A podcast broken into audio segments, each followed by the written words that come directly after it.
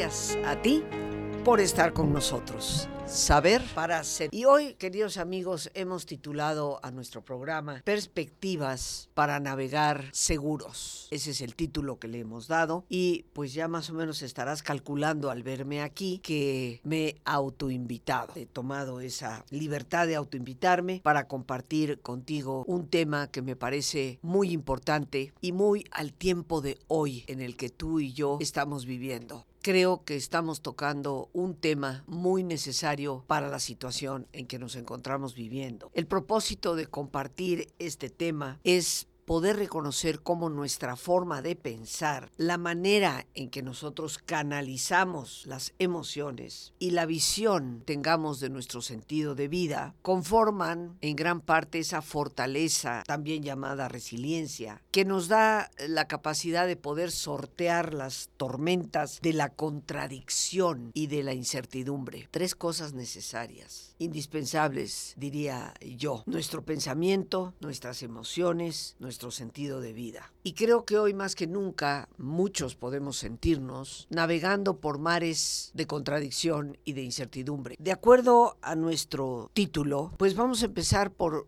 aclararnos qué significa la palabra perspectiva, porque en ocasiones perdemos un poco el concepto de lo que son las palabras y Primero que todo, recordemos que perspectiva es lo que nos ayuda a determinar la profundidad, la situación de las cosas desde diferentes distancias. Es la capacidad que tú y yo podemos ver, lo profundo, lo que a veces no se ve a primera vista, pero también es la capacidad de percibir las situaciones desde diferentes ángulos. Y uno de los problemas que con frecuencia tenemos es que no nos damos el tiempo, ni siquiera la oportunidad de ver las cosas desde diferentes distancias o ángulos. Y por ello, a veces quedamos atrapados, yo diría tristemente, en la peor manera de ver nuestras circunstancias. Parece que algunos de nosotros cerramos por completo la lente de nuestra cámara y la enfocamos exclusivamente en un aspecto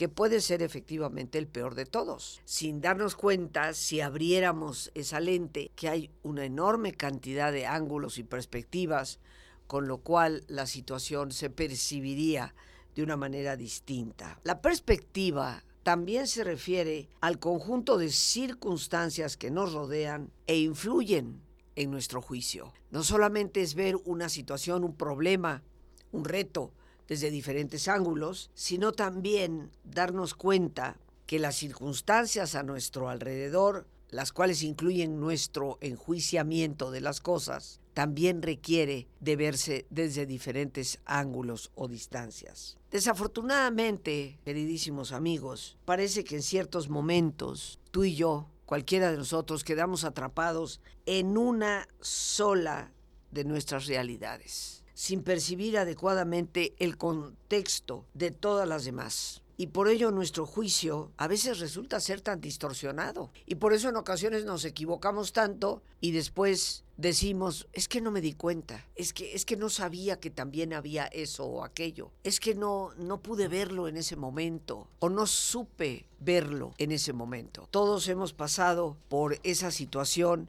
de darnos cuenta que hemos quedado atrapados en una sola realidad sin darnos cuenta de la multiplicidad a veces de realidades que existen. Por eso valdría la pena, creo yo, preguntarnos, ¿qué es lo que condiciona y a veces llega inclusive a distorsionar por completo la perspectiva que nosotros tenemos frente a los problemas, frente a las adversidades, frente a esas tormentas que golpean el barco que a veces parece que nos hunden. ¿Qué es lo que condiciona y precisamente distorsiona la perspectiva que tenemos? Y yo creo que es aquí precisamente en donde necesitamos tomar en cuenta qué es lo que determina en muchas ocasiones esa perspectiva y nos deja como atrapados en una visión que es distorsionada, porque una cosa no la puedes valorar como el cuadro de un artista, no se puede valorar tan solo por el manchón de pintura en el centro.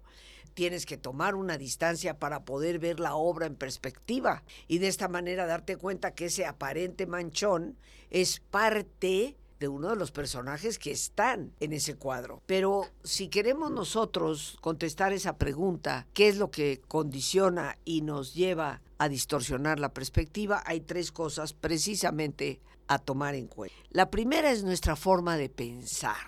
La segunda es nuestro manejo emocional. Y la tercera, nuestro sentido de vida nuestra forma de pensar. De acuerdo a cómo tú pienses respecto a las situaciones, las verás de una manera u otra. Decía el gran emperador Marco Aurelio, nada, nada fuera de tu mente puede perturbarte. La conmoción viene de las actitudes que tú tomas frente a lo que está sucediendo. Y todas nuestras actitudes, queridos amigos, una palabra de la cual se habla cada vez más, todas nuestras actitudes dependen de nuestra forma de pensar. ¿Qué pienso de de Juan o de Pedro? ¿Qué pienso de Jorge o Gabriel? Y de acuerdo a lo que yo pienso de cada uno de ellos, mi actitud hacia ellos es una o es otra.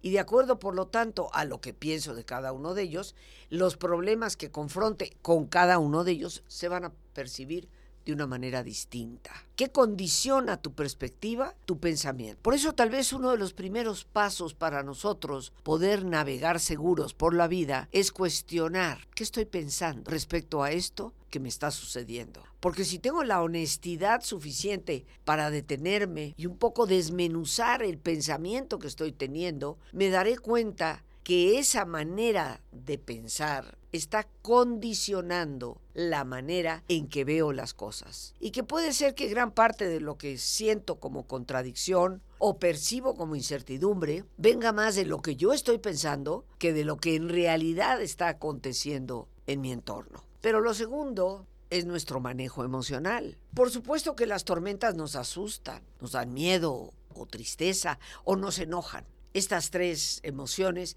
que a veces se nos salen de control. Pero yo estoy segura que tú lo has vivido y lo sabes perfectamente bien, que cuando esas emociones como la ira o el miedo o la tristeza parecen desbordarse, tu manejo de la situación se empeora por completo, porque esas emociones tiñen de diferentes colores lo que en realidad sucede y nos cambian por completo la perspectiva. No es lo mismo ver un cuadro con todas sus tonalidades que ver un cuadro todo de rojo o todo de verde o todo de azul. Y cada uno de nosotros, a través precisamente de su emotividad, puede cambiar por completo, condicionar absolutamente la perspectiva que tenemos respecto a un problema, a una situación, a una tormenta que está golpeteando nuestro barco que es la vida. Pero así como nuestra forma de pensar y el manejo que hagamos de las emociones está generando efectivamente un condicionamiento, lo mismo sucede con nuestro sentido de vida. Es muy diferente confrontar una situación, por adversa, dolorosa, terrible que nos parezca, teniendo un sentido y un propósito para vivir, a enfrentar esa situación sintiendo un vacío existencial. Como en muchas ocasiones lo he mencionado en el programa en diferentes formas, con diferentes temas, Víctor Frankl, este psiquiatra austriaco, creador de la logoterapia, que podríamos traducirla como la terapia en base al sentido, terapia enfocada a que la persona encuentre, redescubra su sentido de vida, Víctor Frankl lo predijo con una claridad diáfana en su mente y corazón. El grave problema de la segunda mitad del siglo XX y del siglo XXI sería el vacío existencial. Y como lo mencionaba yo el día de ayer en una conferencia, efectivamente, queridos amigos, nos alarmamos del índice de suicidios que hoy tenemos y sobre todo de encontrar suicidios en edades que antes eran impensables. Por lo menos yo no recuerdo jamás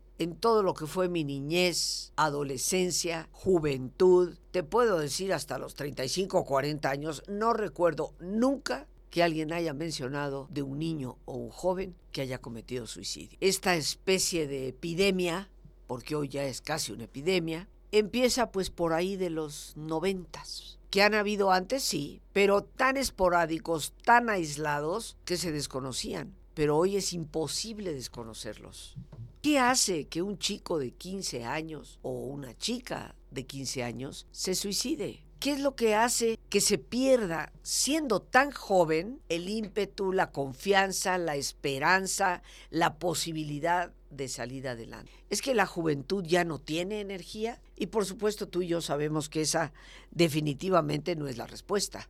El joven es joven, la energía la tiene, pero ese desánimo, apatía, indiferencia en la que tantos caen, vienen precisamente de esa gran predicción que Víctor Frankl hizo el vacío existencial. Y si tú no tienes sentido de vida, si no tienes propósito para seguir vivo, pues ¿qué más te da si el oleaje finalmente vuelca tu embarcación y termina ahogándote? En la medida en que nosotros tenemos un sentido para vivir, un compromiso con la vida, una determinación de llegar a un determinado puerto, haremos todo por manejar las velas, por saber guiar el timón, para que aún en medio de la tormenta podamos ciertamente salir adelante. Tres cosas, queridos amigos, que habría que preguntarnos ante esos embates que nos pegan, esas adversidades que nos duelen. ¿Qué estoy pensando respecto a lo que sucede? ¿De qué manera estoy canalizando mi emotividad?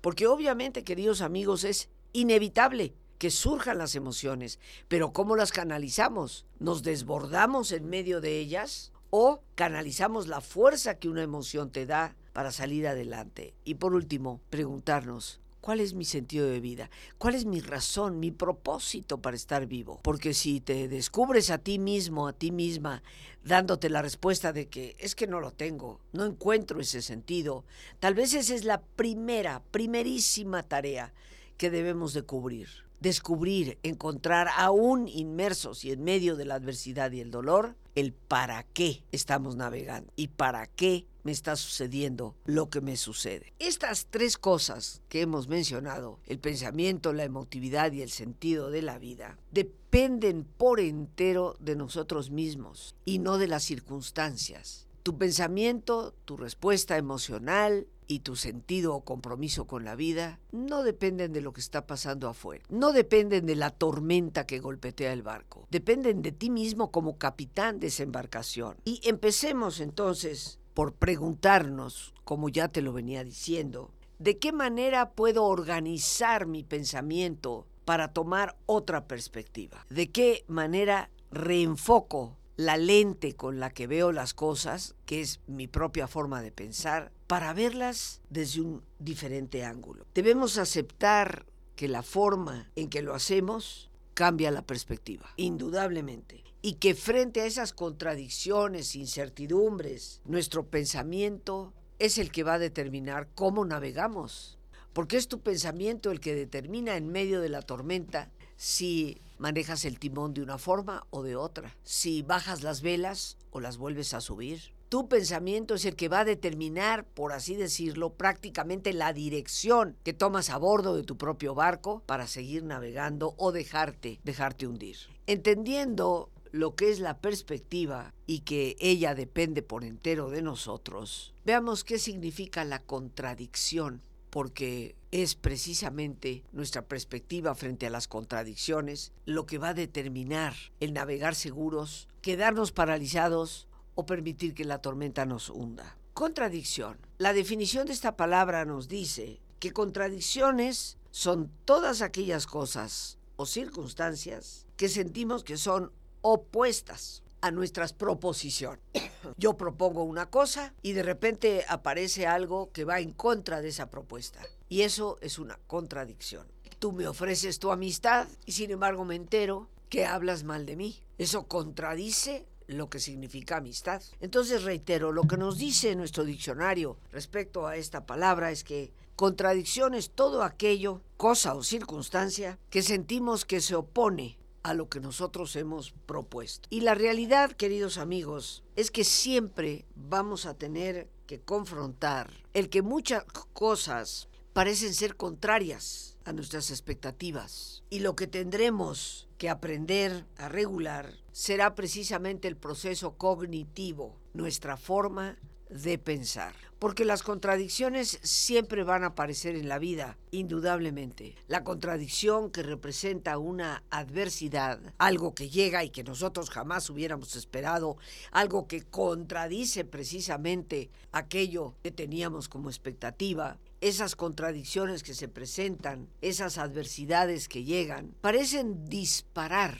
casi de manera automática una respuesta emocional por nuestra parte. Y así solemos pensar que nuestra ira o nuestra tristeza o nuestro miedo son una respuesta obvia, inseparable del evento que ha provocado en nosotros esa reacción. Y así miramos la vida desde evento, circunstancia, respuesta emocional, completamente ligadas la una a la otra. Si me pasa esto, me pongo triste. Si me pasa esto, me enojo. Si me pasa esto, me da miedo. Vemos como si el evento y la consecuencia emocional que nosotros tenemos son inseparables. Pero, queridos amigos, ¿qué es lo que media? ¿Qué es lo que está entre el evento, el acontecimiento y nuestra respuesta emocional? ¿Es que están unidas como una viga de acero indivisible? ¿O es que entre el evento y la consecuencia emotiva hay algo que está mediando? Y por supuesto que hay algo que está en medio del camino. Y esto es el conjunto de creencias que van a determinar el esquema que tenemos de la realidad. Entre el evento y la respuesta emocional hay un conjunto de creencias. ¿Qué creo yo respecto a la realidad de lo que me está pasando. Se muere un ser querido, mi pareja, mamá, papá, mi hijo, mi hija. Y a partir de ese momento creo que no podré salir jamás adelante, que el dolor me invadirá de por vida. Creo que se vale llorar, se vale estar triste, pero que esto también pasará y podré salir adelante. Creo que en medio de esta grave pérdida que he padecido, me quedo por entero sola sin apoyo ninguno? ¿O creo que a pesar del gran apoyo que pierdo, encontraré otro? Y tengo personas a mi alrededor que pueden efectivamente darme ese apoyo. ¿Cuáles son las creencias que tengo? Porque esas creencias, queridos amigos, son las que determinan el esquema que yo tengo de la realidad. En otras palabras, lo que tú creas que es la realidad depende de lo que tú crees de la realidad, de lo que está pasando. Decía Henry Ford, y es una frase que he compartido contigo en varias ocasiones, tanto si tú crees que puedes como si tú crees que no puedes, estarás en lo correcto. O sea, tu realidad va a estar determinada por tus creencias. Ese es el gran mediador que está entre el evento y la consecuencia emotiva que nosotros tenemos. Pero vamos a hacer una breve pausa, invitarles a un evento muy especial. Este evento se titula Resiliencia ante las crisis. Este es un evento 3 de la tarde que yo personalmente voy a impartir y a compartir con todos ustedes. Este es un evento que es muy importante por el contenido, porque como taller implica herramientas para nuestro trabajo en el desarrollo de nuestra fortaleza y nuestra capacidad de confrontar las crisis. Los objetivos que tiene este taller son reconocer y desarrollar las características que nos dan fortaleza. Lo segundo es obtener herramientas prácticas para ser resilientes, para tener esa fortaleza y poder desplegarla. Y lo tercero, como gran objetivo, descubrir en nuestros valores el eje fundamental que nos permite superar las crisis y crecer. Entre los temas que estaremos tratando, lo primero, ¿qué es en realidad la resiliencia? Lo necesario para no quedar atrapados en el dolor. Y hablaremos de todas las características que podemos desarrollar y cómo hacerlo. Comunicación, autoestima, autonomía, libertad, responsabilidad, las estrategias de pensamiento, el sentido del humor, el perdón, la madurez, el apoyo social, las características de la espiritualidad y el saber auténticamente crecer. Todos estos temas vinculados a ese desarrollo de fortaleza que tanto necesitamos y más todavía en estos tiempos de gran incertidumbre y de aparentes contradicciones. Realmente es una gran oportunidad de conocer este tema resiliencia ante las crisis. También les doy un número para las personas que deseen recibir información eh, por escrito a través de un mensaje telefónico, el famoso WhatsApp. El teléfono es 55 37 32 9104. Lo repito con todo gusto, 55 37 32 9104. A ese teléfono WhatsApp puedes enviar un mensaje simplemente diciendo quiero información sobre el taller de resiliencia e inmediatamente se te estará enviando toda la información para, para que la tengas a la mano. Yo te estaré esperando y desde ahora no solo te agradezco tu participación, tu presencia, te agradezco también que nos ayudes a difundir este evento. Y bueno, queridos amigos, pues vamos a hacer nuestro ejercicio de relajación antes de que el tiempo se nos vaya. Como siempre, pues pidiéndote que te pongas cómodo. Y si te es posible hacer el alto completo y total, pues qué mejor que cerrar tus ojos en una posición cómoda con tus ojos cerrados. Respira profundamente. Toma conciencia de tu respiración, del entrar y salir del aire en tu cuerpo. Respira profundamente y al inhalar, imagina cómo, al igual que llevas oxígeno a tus células, inhalas serenidad para tu mente. Al exhalar, así como tu cuerpo se libera de toxinas, imagina cómo en ese aire que sale también te liberas de todas las presiones y todas las tensiones. Respira profundamente y relaja tu cuero cabelludo, todos los músculos que cubren tu cabeza.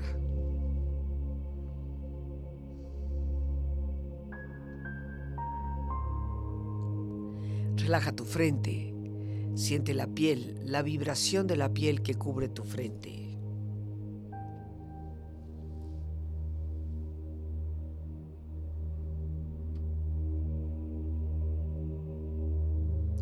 Relaja tus párpados y los tejidos que rodean tus ojos.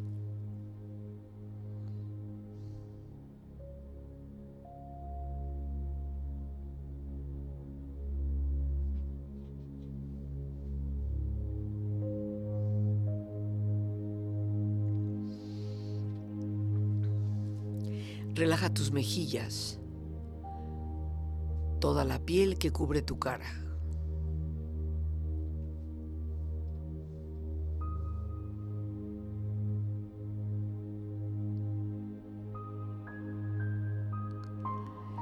Relaja tu cuello y tu garganta. Siente su flexibilidad, equilibrio, balance.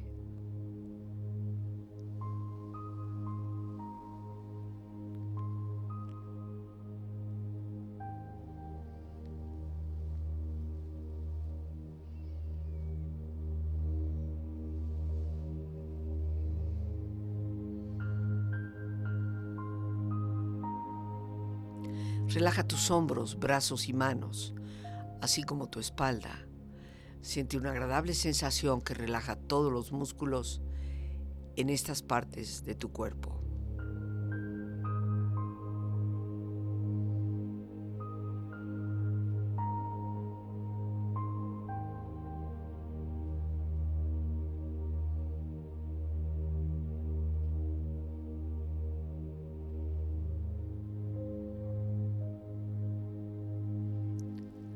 Relaja tu pecho exterior e interiormente.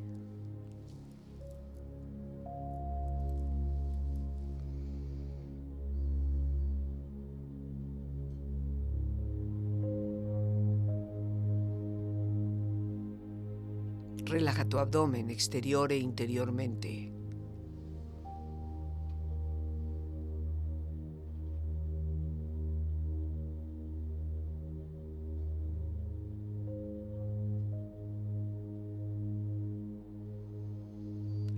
Relaja tus muslos, tus rodillas. Siente la piel, la vibración de la piel que cubre estas partes de tu cuerpo.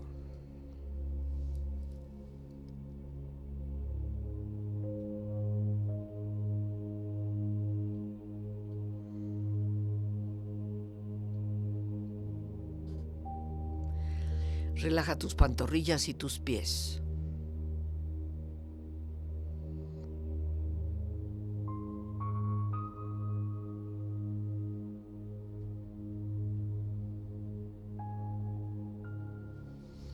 Con tu cuerpo profundamente relajado, proyecta en tu mente la imagen de un lugar ideal para el descanso. Imagina los colores, los sonidos, los aromas. Es una escena de belleza y paz. Siente estar ahí.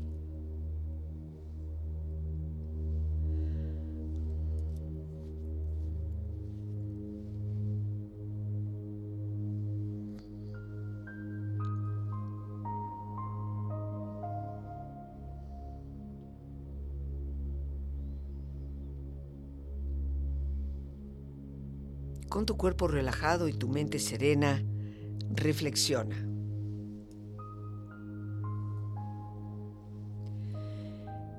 Debemos aceptar la decepción que es finita,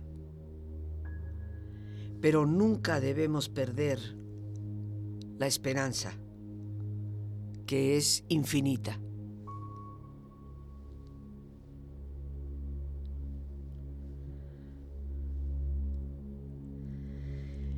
La resiliencia es la capacidad de hacer frente a las adversidades de la vida, de transformar el dolor en fortaleza para superarse y salir adelante. Una persona resiliente comprende que él o ella son el arquitecto de su propia alegría y de su propio destino.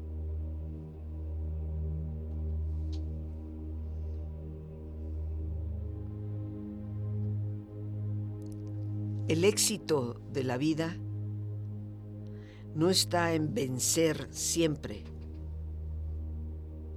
sino en no darse por vencido nunca.